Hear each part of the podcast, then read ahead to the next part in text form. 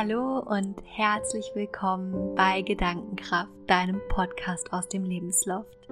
Mein Name ist Selina Julia Schneider und ja, ich freue mich heute eine neue, wunderschöne Interviewfolge mit dir zu teilen. Und zwar ist der liebe Cem heute bei mir im Podcast zu Gast. Und Cem ist Yogalehrer und lässt uns heute so ein bisschen an seinem ganz persönlichen Weg teilhaben, wie er zum Yoga kam. Es ist so ein Spirit Talk, den wir hier heute haben, wo wir so ein bisschen in die Welt des Yogas eintauchen, in den Namaste-Gedanken, in ganz viel Philosophie, die hinter dem Yoga steht. Wir sprechen über Champs Yoga-Praxis und wie er überhaupt erst eine Praxis für sich gefunden hat, welche Erlebnisse ihn auf seinem Weg im Yoga begleitet haben.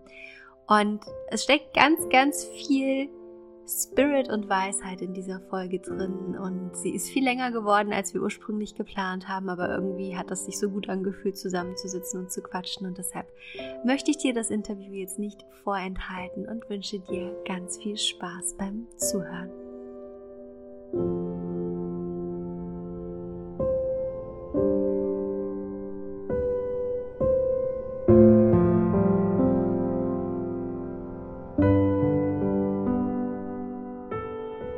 Daher herzlich willkommen, lieber Jam. Ja, vielen Dank, Celine. Schön, dass du da bist. Ja, und ich würde das Interview tatsächlich heute gerne mal ein bisschen anders anfangen. Und zwar habe ich eine Frage für dich vorbereitet, die direkt einen relativ tiefen Einstieg in die Yoga-Kultur mit sich bringt, in den Spirit, in die Gedanken der Yoga-Wissenschaft. Und zwar geht es um den Begriff, um das Wort Namaste. Viele von uns kennen dieses Wort.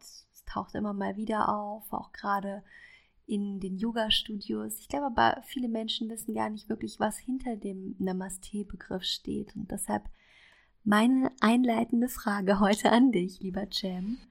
Was bedeutet Namaste für dich? Ich mache es ein bisschen leichter und versuche den Wortursprung erstmal ein bisschen zu erklären und ähm, darauf einzugehen, wo das überhaupt herkommt. Namaste ist, hat diesen Ursprung Namaha drin. Namaha ist ähm, ja, die Verbeugung, die Hingabe vor etwas, vor etwas Höherem. Das ist das Anerkennen, dass es da irgendetwas Höheres gibt, was ähm, weiter ist als ich selber. Und das heißt auch für mich ein elementarer Punkt im Thema Yoga je mehr wir glauben, dass wir sind, je größer wir sind, je größer unser Ego ist, je toller ich glaube, dass ich bin, je stärker meine Ideen sind, desto weniger Möglichkeit habe ich.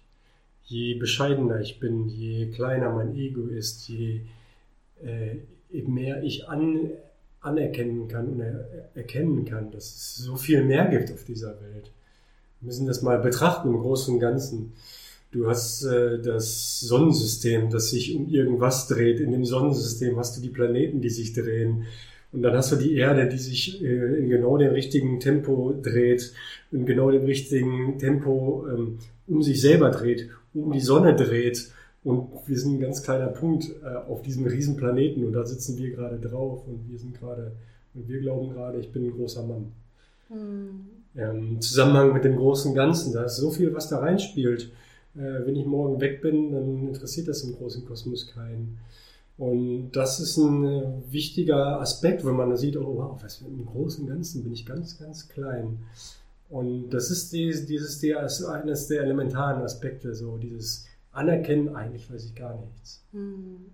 Und davon wegzukommen von diesem, ich glaube, das ist so und so, oder ich Ne? Ich glaube, es gibt Gott oder ich glaube, es gibt nicht Gott. Das, ein, ne? das beides ist Glauben. Mhm. Aber wenn ich jetzt zu dem Punkt komme und sage, ich weiß es nicht, dann habe ich eine Möglichkeit. Wenn ich also bescheiden bin, wenn ich mich verbeugen kann, dann gebe ich eine Möglichkeit. Das heißt, für, wenn man Namaste jetzt eigentlich mal so wortwörtlich übersetzen würde, dann ist es ja die Verbeugung vor dem anderen, beziehungsweise die Verbeugung aber irgendwo ja auch vor mir selbst. Ne? Mhm, genau, die Verbeugung vor dem anderen und vor etwas Höheren in, in dem anderen auch. Also ich verbeuge mich vor der, vor der, der höheren Wirklichkeit in dir, auch wenn sie noch nicht unbedingt realisiert ist. Ja. Aber ich erkenne an, dass auch in dir eine höhere Intelligenz schlummert. Und zu diesem Thema Intelligenz, ne, also diese höhere Intelligenz, ähm, gibt es ein ganz einfaches ähm, Beispiel, woran man das erkennen kann. Wenn wir Nahrung zu uns führen, ja, wenn ich jetzt eine Banane esse und die Banane, die wird durch mich verdaut und dann wird die zu meinem Körper, also wird sie zu mir, also zu meinem Körper. Und wenn eine Kuh eine Banane isst, dann wird sie zur Kuh. Und irgendwie kann man das zwar wissenschaftlich erklären, man kann sagen, ja, okay, also die Banane wird dann durch die Säure und so weiter versetzt und dann kommen da Proteine und bla bla bla und bla. Aber da ist doch irgendwo auch eine Intelligenz im Werk, die das hinbekommt, aus einer Banane jetzt Selina zu machen. Oder aus einer Banane Jane zu machen. Oder aus einer anderen Banane, die eine Kuh ist, für die Kuh. Mhm. Da ist irgendeine Intelligenz am Werk, die über unseren Verstand hinausgeht. hinausgeht. Und das Anerkennen dieser Intelligenz oder auch der Zugriff dieser Intelligenz ist ein Teil des Yoga-Weges. Und das Anerkennen dieser Intelligenz auch in jedem Lebewesen oder in jedem, in allem, allem ist auch ein Teil des Yoga-Weges und deswegen ist auch die Verbeugung des Namaste ja, ein Teil davon. Super spannend. Wann war für dich der Punkt in deinem Leben, wo du tatsächlich das erste Mal mit dieser höheren Intelligenz in Berührung gekommen bist?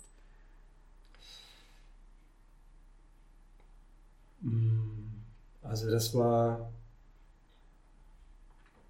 vor circa drei Jahren. Ich war da auf einem Retreat, wo ja, Menschen etwas sehr schön geführt haben.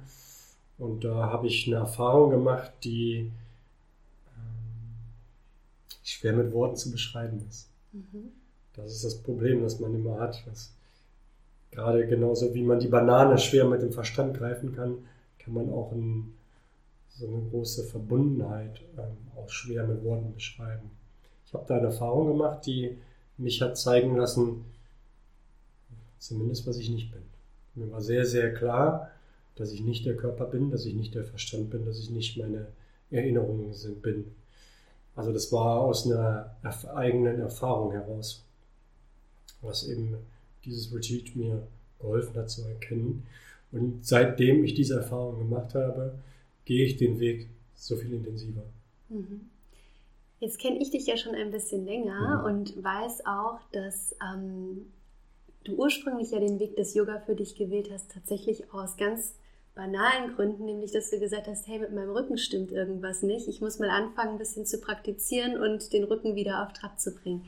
Wie kam es davon, dass du, äh, oder wie kam es dazu, dass du dann wirklich von diesem, sag ich mal, eher dem Nutzen angelegten Praktizieren dann wirklich zu so einem Retreat gegangen bist und da dann quasi deine Reise auf eine ganz, Ebene, äh, ganz andere Ebene gehoben hast?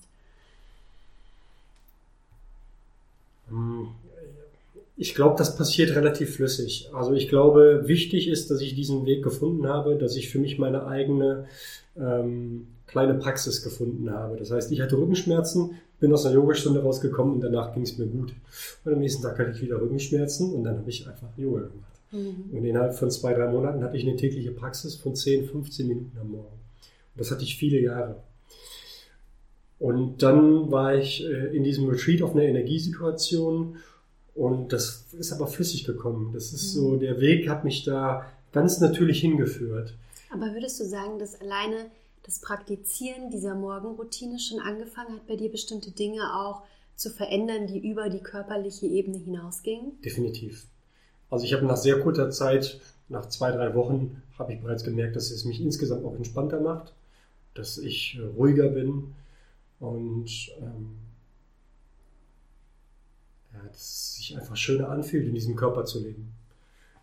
Also diese Wirkung war da und die hat mich immer begleitet und die hat mich auch motiviert, immer weiterzumachen in diesem Rhythmus, den ich dann hatte, diese 15, 20 Minuten am Morgen. Ja, für viele Jahre habe ich das gemacht.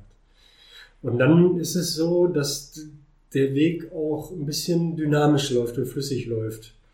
Ich habe das häufiger schon im Umfeld, in meinem Umfeld gesehen, dass Menschen, ja, wenn sie dann bereit sind und dem Weg irgendwie folgen, dass dann neue Möglichkeiten sich ergeben, da auf einmal ergibt sich da ein neuer Pfad oder da eine neue Erfahrung, die uns immer weiterbringt. Das ist äh, ja auch in gewissen, gewisser Weise eine Anerkennung daran, dass das, was das Leben uns gibt, auch uns auch immer auf diesem Weg weiterführt. Mhm. Bewusst oder unbewusst.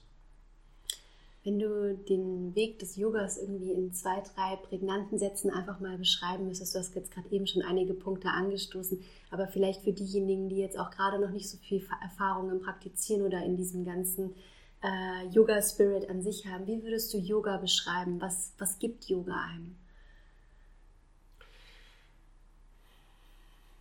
Yoga gibt eine Technologie, um schöner zu leben.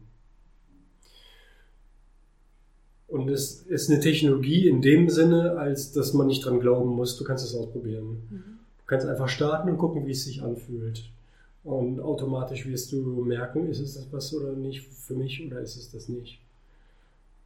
Es gibt unterschiedliche spirituelle Wege. Es gibt ja Meditation und Mantras und Yoga und die Asana-Praxis, wenn man so das so kategorisieren möchte. Und Atemtechniken und so weiter und so fort. Und man auf dem Weg es ist einfach schön, wenn man offen ist und ab und zu mal Sachen ausprobiert und man wird automatisch merken, wow, da, da ist etwas, was für mich passt. Und das ist eine Technologie, die da steht, die funktioniert. Du musst nicht glauben, du kannst ausprobieren und wirst merken, ey, mhm. wow, das macht, macht was mit mir. Und das finde ich auch so unglaublich schön. Und das ist ja auch so ein bisschen das, was Yoga auch beispielsweise von Religionen unterscheidet, ne? dass man wirklich selbst am eigenen Leib diese Erfahrung machen darf ja. und ähm, nicht an den Glauben gebunden ist.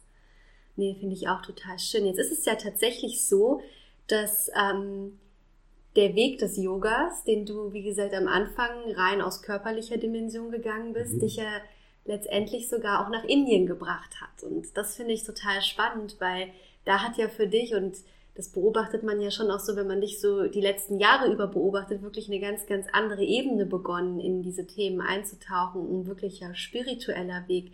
Was hat dich nach Indien verschlagen und vielleicht kannst du so, uns so ein bisschen an deiner Zeit in Indien auch teilhaben lassen, was das mit dir gemacht hat? Hm. Ja, schöne Frage. Hm. Es ist einerseits könnte ich damit Stunden führen und auf der anderen Seite ist es unheimlich schwer zu beschreiben, was da passiert. Für mich war es so, dass es irgendwann hm, für den Anfang ist es gut, verschiedene Sachen auszuprobieren, seinen Weg zu finden. Aber irgendwann ist es auf dem spirituellen Weg so, dass man das Bedürfnis hat, einen Lehrer zu finden. Und das Bedürfnis hatte ich auch irgendwann. Und man sagt, wenn der Schüler bereit ist, kommt der Lehrer. Und ich habe tatsächlich auf YouTube habe ich einen Guru gefunden, ein indischer Guru, der viele Reden, Stunden über Stunden über Stunden von YouTube-Material. Und das hat irgendwie total gepasst. Ne? Das war, dass das so angehört hat, das war so, wow, wow, das passt, wow. Und das habe ich über Monate gemacht, bis irgendwann der Wunsch entstanden ist, tatsächlich, habe ich also Bücher gelesen auch und so, ähm, dieses Autors oder dieses Gurus. Und das hat dann irgendwann den Wunsch kreiert, tatsächlich diesen Ort zu besuchen, diesen Ashram in Indien, wo er wirkt, Sadhguru heißt er, wo er wirkt. Und die Erfahrungen, die ich da gemacht habe, sind absolut ja, schwer zu beschreiben, weil das ähm, einerseits überhaupt kein Urlaub ist in so einem Ort, an so einem Yoga-Center, vielleicht ähm, mit dem Begriff besser beschrieben, Yoga-Center. Man kann da meditieren, man kann da praktizieren, man kann da volontieren, man hilft, man ist in der Küche oder was auch immer. Und man kann Programme besuchen und die machen das, äh, die führen Menschen durch Prozesse, die ja eben wirklich was ganz Besonderes sind und bringen uns eben auch sehr viel weiter. Also ich kann sagen, es ist schwer zu beschreiben, was da genau gemacht wird, weil selbst weil das auf einer Ebene funktioniert, die für uns einfach schwer begreiflich ist, für uns in der normalen Welt. Es gibt Programme, man wird durch Prozesse geführt und man macht besondere Erfahrungen oder etwas mit einem verändert sich auch fundamental.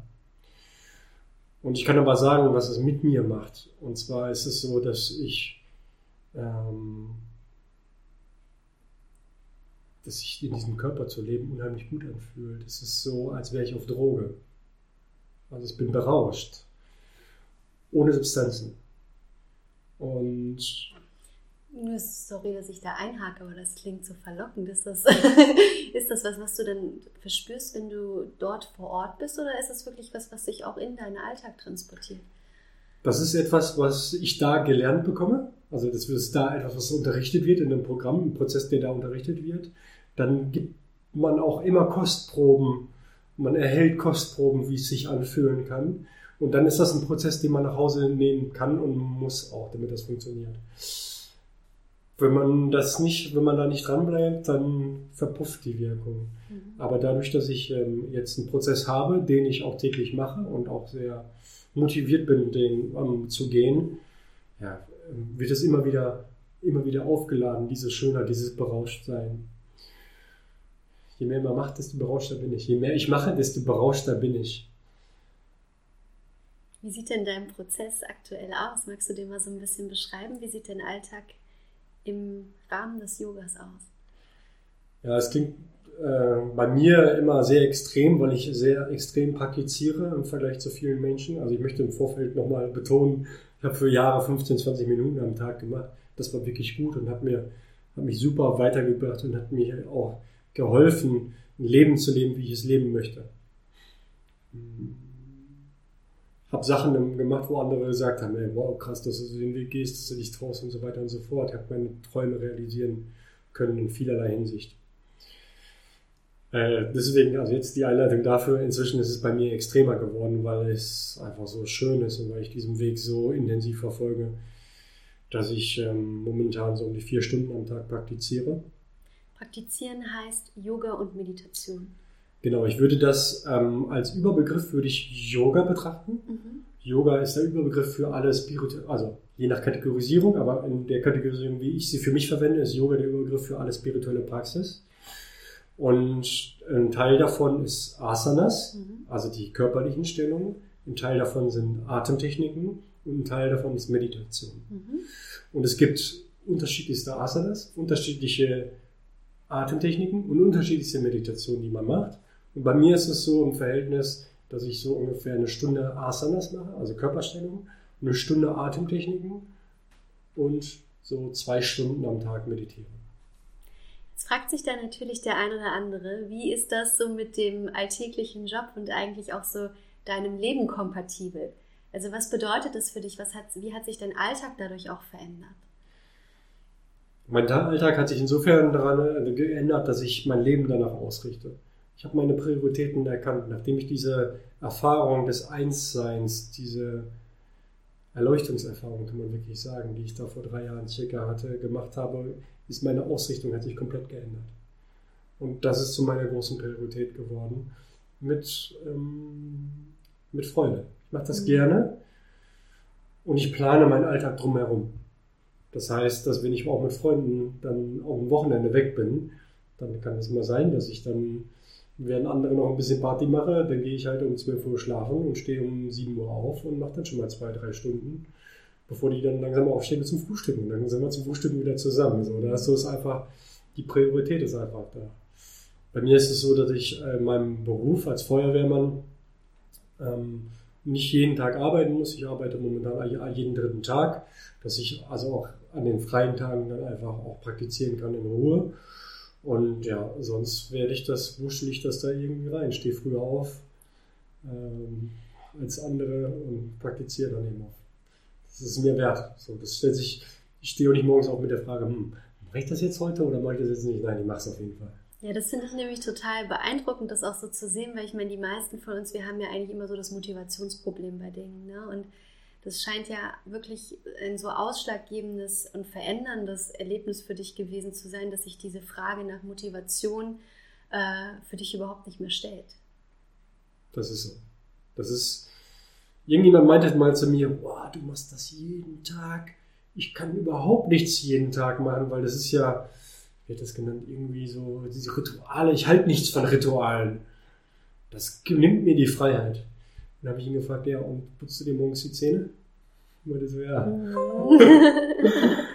und ähm, genauso wie das für die meisten Menschen das Zähneputzen ist, das Ritual, das ist für mich die Praxis. Mhm. Das ist einfach drin. Ja, super spannend. also ich muss sagen, ich bewundere das auch. Ich finde, vier Stunden ist echt eine, eine sehr, sehr hohe Leistung, so, das jeden Tag für sich durchzuziehen, diese Disziplin zu haben. Ja. Wahnsinn. Vielleicht kann es jemand motivieren, ja, dann. Ähm, ich möchte an der Stelle betonen, weil ich bin ja auch selber Yogalehrer und möchte auch Menschen auf dem Weg auch mit begleiten, ähm, dass man sich da nicht abschrecken lassen von soll, von diesen Zeitangaben. Denn es geht nicht darum, vier Stunden zu füllen, sondern äh, eigentlich ist das Entscheidende auf dem Yoga-Weg, dass man etwas für sich findet, was man täglich macht. Mhm. Und da ist der zeitliche Rahmen auch erstmal nicht so entscheidend. Es ist wichtig, dass man etwas findet, was man täglich macht. Es ist viel besser, wenn du zum Beispiel am Morgen zehn Minuten meditierst, anstatt einmal die Woche anderthalb Stunden. Mhm. Es bringt dir viel mehr, wenn du diese tägliche Routine drin hast, indem du etwas konstant machst, was du auch jeden Tag machst. Was ich zum Beispiel Menschen in meinem Umfeld mitgebe, ist ja eine Praxissaison ein großes, den sie dann morgens drei, fünf, zehn Minuten am Morgen machen können. Und das ist auch okay. Das muss nicht mehr sein. Das ist ein sehr guter Anfang. Wenn man da selber davon aufbauen möchte, dann ist das ein leichtes. Auch weil es schon ein Teil der Routine ist. Mhm. Wenn du eh morgens zehn Minuten was machst, dann ist es ein leichter Schritt, fünf Minuten dran zu hängen, um eine Atemtechnik zu machen oder um eine Meditation zu machen. Schwerer ist es, oder das gibt die Routine. Schwerer ist es, ah, ich mach mal, ich gehe mal alle zwei Wochen oder alle zwei Wochen nicht zum Yogakurs oder so. Mhm. Das bringt weniger als täglich ein bisschen zu machen. Das heißt, grundsätzlich, wenn du sagen würdest, wie ist vielleicht der perfekte Einstieg für jemanden, der dieses Thema jetzt ähm, für sich gerne angehen möchte, aber vielleicht bislang noch nicht die Motivation hatte, würdest du sagen, diese 15 bis 10 Minuten am Tag sind eigentlich ganz gut und wahrscheinlich auch ein Mix aus Asanas dann und eben der Meditation wäre das, was du em- empfehlen würdest? Genau, das würde ich schon machen.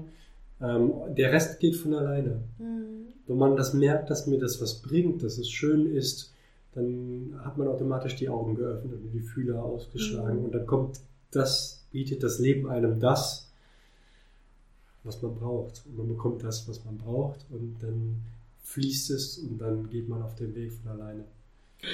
Ich würde ganz gern tatsächlich nochmal so ein bisschen mehr auf diese mentale Ebene des Yogas eingehen, was das wirklich auch verändert, weil ich finde, das ist einfach unglaublich wichtig, das auch mitzuteilen, weil man fängt oftmals mit der physischen Praxis an, merkt dann aber wirklich, was das in einem bewegt. Und ich für mich habe so den, das, die, die Erfahrung gemacht, dass gerade wir hier im Westen super stark im Verstand verankert sind. Ne? Also wir sind Mhm. wir sind immer damit beschäftigt, Dinge begründen zu wollen, indem wir denken, indem wir analytisch oder analysieren. Und was ich für mich gemerkt habe, was sich durch meine Meditationspraxis beispielsweise auch sehr, sehr stark verändert hat, ist, dass ich viel, viel offener für meine Intuition geworden bin, dass ich überhaupt erstmal gemerkt habe, da gibt es Gefühle und diese Gefühle haben einen Raum, da gibt es Bedürfnisse und somit auch eine ganz, ganz andere Verbindung zu mir aufgebaut habe. Mhm. Auf jeden Fall. Also wenn man die Wirkung von der Wirkung des Yoga spricht, dann mh, spricht man von vier Ebenen, die da eine Rolle spielen. Das ist der Körper, das ist der Verstand, die Emotionen und die Energie, das Mhm. Energiesystem.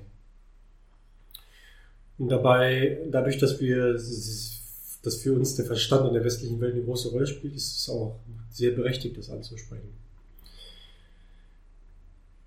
Letztendlich entsteht durch die ganzen spirituellen Praxis auch, dass man ein bisschen nicht mehr der Sklave des Verstandes ist.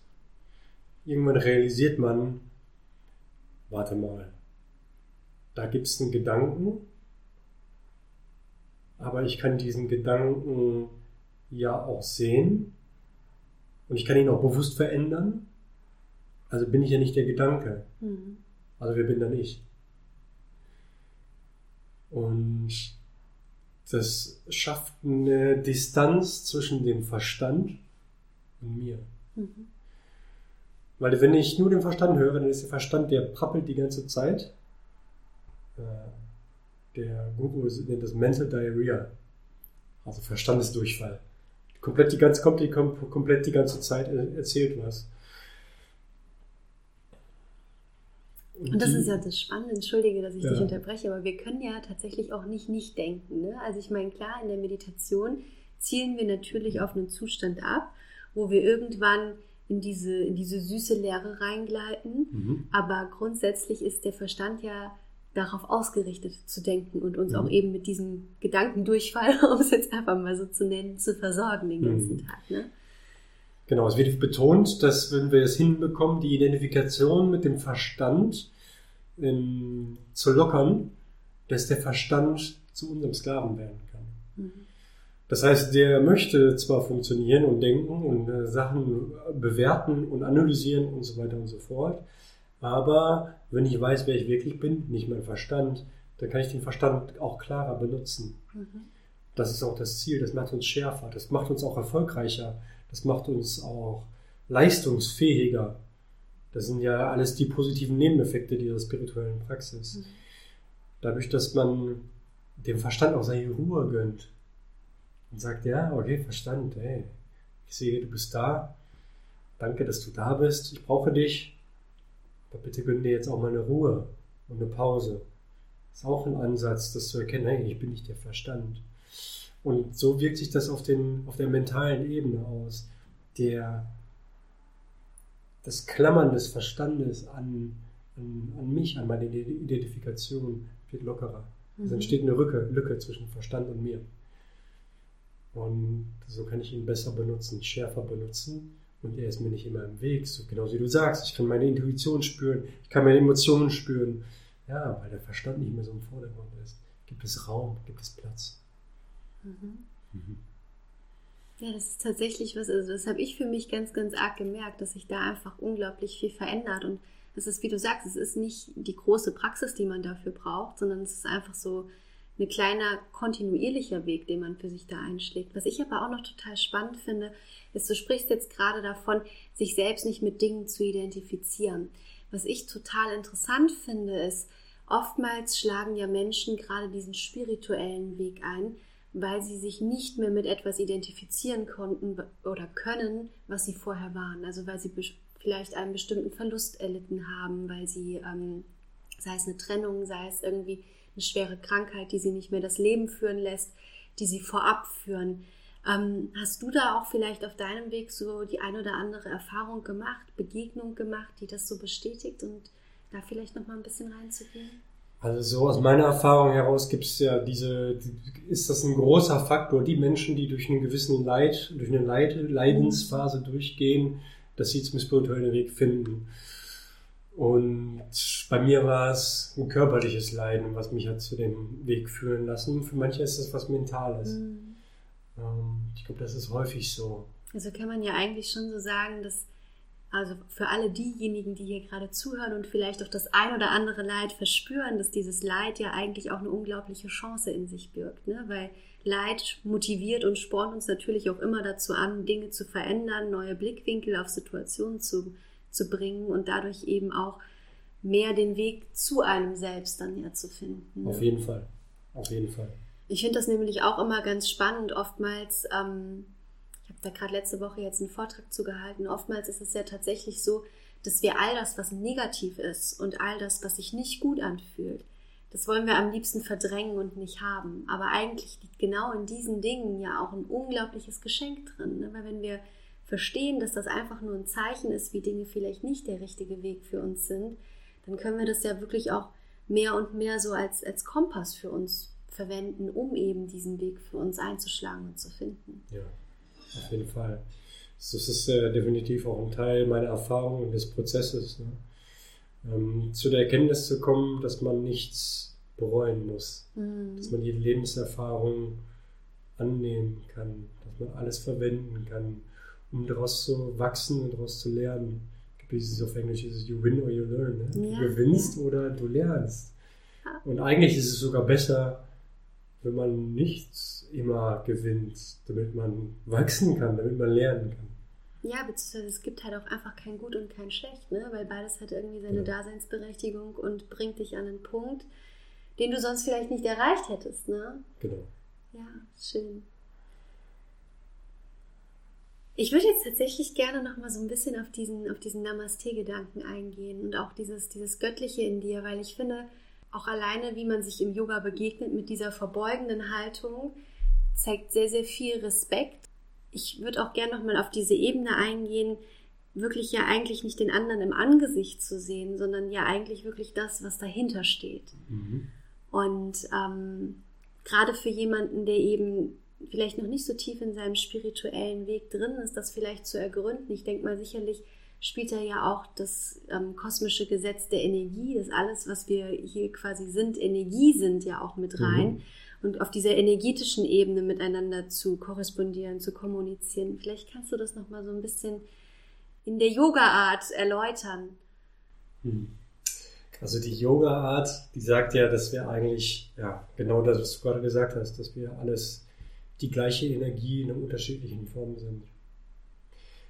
Eigentlich sagt man, wir sind alles eins. Mhm. Alles ist eins. Und letztendlich geht es darum, geht es ja eigentlich gar nicht darum, erleuchtet zu werden auf dem Yoga-Weg, sondern zu realisieren, etwas, was sowieso schon ist. Man mhm. sagt eigentlich, für die, für die relativ neu dabei sind, da sagt man erleuchtet, da wird dieser Begriff verwendet, weil das etwas ist, wo man jemanden hinführt, was sich anfühlt, oh, jetzt bin ich so und dann bin ich so. Aber eigentlich geht es darum zu realisieren, das, was ich sowieso bin, und zwar, dass, es, dass wir verbunden sind, alle miteinander und eins sind mit allem. Das ist aber schwer in Worte zu fassen, mhm. weil das etwas ist, was man erfahren können und was wunderschön ist, was ich erfahren habe, aber wo ich nicht manifestiert bin. Ne? Das ist das, wenn man sagt, jemand ist ein, ein Erleuchteter, ein Buddha, der über den Buddha, als würde ich übersetzen, ist es der über den Intellekt hinausgegangen ist. Mhm. Der hat realisiert, dass wir alles eins sind. Und man kann diese Erfahrung machen. Und wenn man sich erstmal klar ist, wer oder was man wirklich ist, und man erstmal realisiert hat, wer man wirklich ist, dann gibt es unterschiedliche Definitionen, das zu beschreiben, was nicht beschreibbar ist. Der buddhistische Weg zum Beispiel, der sagt, der gibt nur eine reine Negativdefinition. Es ist frei von Leid, es ist frei von Kummer, es ist frei von, nur eine Negativdefinition. Verschiedene erleuchtete Meister, die im Laufe der Jahrtausende existiert haben, haben es auf unterschiedlichen Wege versucht. Aber es ist ein Zustand, der absolut glückselig ist, von innen heraus, ohne dass man äußeren Stimulus benötigt. Mhm. Man ist einfach für sich komplett 100% glücklich, zufrieden, vollständig, ohne äußeren Stimulus zu benötigen. Die Augen sind geschlossen. Aber es ist absolut ekstatisch, absolut komplett, absolut schön also kann man schon fast auch sagen, so einfach so ein Frieden in sich selbst, den man da hat. Äh, es ist viel, viel, viel mehr als Frieden. Hm. Frieden ist ähm, ein positiver Nebeneffekt auf dem Weg, aber der Frieden ist die Grundlage, um auf Dinge aufzubauen. Aber es ist viel mehr, viel weiter. Würdest du sagen, dass dich äh, der Weg des Yogas auch mehr dazu geführt hat, Zeit alleine verbringen zu wollen, also aktiv alleine verbringen zu wollen? Hm, ich bin mir nicht sicher. Also ja, ich genieße die Zeit für mich, aber ich genieße auch die soziale Zeit mit Freunden. Also ich kann es, ähm, ich glaube schon, dass es auch ein Teil des Prozesses ist, dass man kultiviert, alleine zu sein und alleine zufrieden zu sein.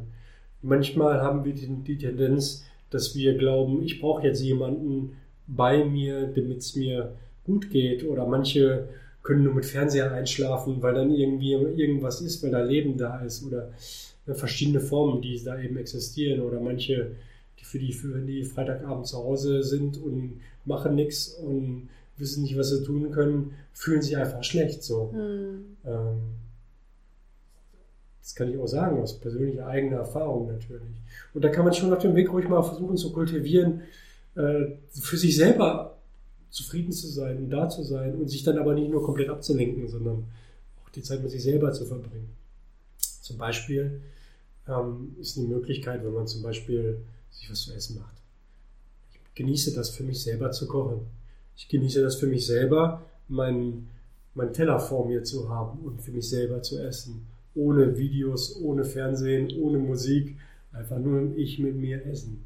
Das, heißt, das was ich mir ja, selber gekocht habe. Das ist schön. Ja, es ist ja dann schon auch irgendwo so eine, so eine Form der Selbstfürsorge, die man beginnt für sich zu entwickeln. Ne? Also sich selbst auch, das ist ja auch das wieder, was in dem Namaste, finde ich, drinsteckt, dieses sich selbst wertschätzen, sich selbst Fall. anzuerkennen. Auf jeden Fall. Und ein anderer Aspekt, der da mit reinspielt, wir sprechen so viel über Meditation, über spirituelle Prozesse und so weiter und so fort. Aber es fundamental kann man auch zwischen formeller Praxis und informeller Praxis unterscheiden. Mhm. Und die formelle Praxis ist dann, wenn ich dann wirklich sitze und die Augen schließe und meditiere. Aber die informelle Praxis ist dann zum Beispiel, den Teller vor mir zu haben mhm. und mein Essen zu schmecken und zu riechen, zu spüren, was da passiert, wenn ich das Essen esse. Und das ist auch ein wichtiger Aspekt. Mhm. Ja. Und ja. auch, wie du genau gesagt hast, ist es ein informeller Aspekt, die informelle Praxis, Menschen zu begegnen und auch das Positive in ihnen zu sehen, in ähm, schön zu begegnen, mit einem Namaste zu begegnen. Das ist eine informelle Praxis, aber ja, es ist ein schöner mhm. Teil des Weges. Ja, ich musste gerade auch an, äh, an ein Zitat von Thich Hanh denken, äh, mhm. äh, der ja auch so gerade diesen Weg der Achtsamkeit mhm. sehr, sehr stark ausführt. Und ich hatte ein Buch von ihm gelesen und da ging es auch darum, Dinge, die wir eigentlich nicht gerne tun, wie beispielsweise er hatte jetzt das Abwaschen äh, genommen, die mit größter Hingabe und Leidenschaft zu tun ja. und halt wirklich im Moment zu tun. Und ja. ich glaube, das, das gilt für so viele Dinge im Leben. Das Leben ist halt eben, auch wenn man ähm, diese ganzen Prozesse und diese ganzen Themen für sich anstößt, gibt es trotzdem noch Dinge, die wir gerne tun und Dinge, die wir weniger ja. gerne tun. Aber diese Dinge dann trotzdem mit voller Hingabe zu tun und da zu sein, wo deine Füße gerade sind und nicht im ja. Kopf woanders, ich glaube, das ist einfach ja. unglaublich wichtig. Ja, das ist ein sehr schöner Punkt, da gebe ich dir auf jeden Fall recht es kann was Schönes sein, ne? wenn man halt das macht, wie man da ist und das vernünftig macht und dabei ist, dann ist das was, es gibt, ist die einzige Möglichkeit, die wir haben. Ne? Ja. Mm, jetzt ist ja der einzige Moment, den wir haben. Das ist ja auch nochmal ein schöner Aspekt, über den wir noch gar nicht gesprochen haben. Der Verstand, der funktioniert auch immer in der Vergangenheit oder in der Zukunft. Mhm. Also sobald ich denke, denke ich in der Vergangenheit oder in der Zukunft. Die schönsten Momente in meinem Leben sind die Momente, die, in denen ich nicht gedacht habe. Mhm. Und das sind die Momente, in denen ich einfach nur war. Stimmt, und das finde ich auch wieder so spannend, weil wenn man sich tatsächlich mal die Frage stellt, was sind die schönsten Momente, dann kommen ganz oft, also bei mir zum Beispiel, kommen ganz oft äh, dann Urlaubsmomente auf, wo ich für mich wie du schon sagst, wo ich für mhm. mich einfach den Verstand gerade mal ausgeschaltet habe und mir erlaubt habe, einfach nur mal zu sein, zu fühlen und diesen Moment zu genießen. Es sind auch ganz, ganz oft Momente in der Natur, weil gerade die Natur, die triggert ja auch wieder so dieses Hier und Jetzt in einem. Ne? Mhm. Und ähm, finde ich einen super, super spannenden Punkt. Das ist nämlich ja. tatsächlich so. Und das ist dann wieder so kontrovers in sich. Ne? Auf der einen Seite wissen wir, was wir brauchen, wir wissen, was die schönen Momente sind und können sie auch benennen, aber wissen dann auf der anderen Seite oder beziehungsweise wissen auch, warum diese Momente so schön sind, schaffen es dann aber so oft im Alltag nicht, äh, uns mehr danach auszurichten. Ja. Genau, aber du hast es genau richtig gesagt, das äh, Zitat passt sehr gut, dass man jede Tätigkeit mit Hingabe macht. Es mhm. gibt eine, auch eine große, besondere Möglichkeit, weil man kann nicht die äußere, das Äußere immer so beeinflussen, dass das so läuft, ja. wie, wie ich das gerade will. Aber ich kann alles das machen, mit einer Hingabe machen, mit einer Schönheit machen. Ja. Beispiel, das Tellerwaschen, auch wenn man da gerade keine Lust zu hat, aber das ist das Einzige, wenn ich das jetzt schön mache. Man kann einen schönen Teller waschen. Man kann man bewusst kann sehr schön einen Teller waschen. Man kann, bewusst, man kann bewusst einen Teller waschen. Ja. Du kannst bewusst die Wohnung putzen. Und man kann das schön machen. Mhm. Aber wenn ich jetzt Teller putze und die ganze Zeit denke, oh, jetzt will ich aber nicht und das ist gerade so doof und ich würde gerade, dann ist nichts Schönes daran. Ja. Ja, und was ich auch immer beobachte, das geht mir auch immer noch so, dass Dinge, die ich nicht gerne mache, die versuche ich irgendwie mit einer Schnelligkeit oftmals zu erledigen, um halt mhm. schnell etwas anderes zu machen. Ne? Aber das, finde ich, ist eigentlich doppelt kontraproduktiv, weil du hast dann auf der einen Seite diesen Moment nicht, den du irgendwie für dich ja eigentlich nutzen solltest, um selbst die Dinge, die vielleicht nicht so schön sind, in einen positiven Moment für dich zu verwandeln. Und du, du hast dieses Gefühl, geschrieben und gehetzt zu sein. Und ja. das finde ich eigentlich noch viel schlimmer. Und dann sind genau die Momente, wo du das äh, Glas auf den Boden haust. Richtig, und genau, ja. Sprechen ja. natürlich aus eigener Erfahrung auch, klar, ne? Klar. Wo irgendwas dann auf den Boden fällt, dann hast du viel, viel mehr Arbeit, ja. Und das finde ich aber dann auch nochmal so sympathisch, dass du das gerade sagst und auch so wichtig, weil ich glaube, so viel auch jeder von uns praktiziert, sind wir auf der anderen Seite alle nur Menschen. Und ja. wir haben natürlich auch die bestimmten Triebe in uns, die uns genau diese Dinge halt wieder in Gewohnheit verfallen lassen und halt eben ne, in diese Richtung gehen. Ne? Also ja. Das ist ja letztendlich alles ein riesengroßer Prozess der Achtsamkeit, um halt eben diese, ähm, ja, diese Gewohnheiten, die ja dann doch in uns stecken, zu durchbrechen. Genau, richtig. Und diese automatisierten Verhaltensmuster ja. ersetzen und freier leben. Richtig. Und das, das ist, halt Motiv. A, ein Prozess und B, halt auch wirklich eine Lebensaufgabe. Ne? Die wird niemals aufhören. Ja. Und da kann man sich jeden Tag aufs Neue drin üben. Und dann fällt halt doch mal wieder das Glas runter und dann ist das so. Auf jeden Fall. Besonders schön ist, wenn man es hinkriegt, dann trotzdem zu lachen. Genau, ich glaube auch, so ein bisschen das Ganze mit Leichtigkeit zu sehen, ist auf jeden Fall der richtige Weg. Schön.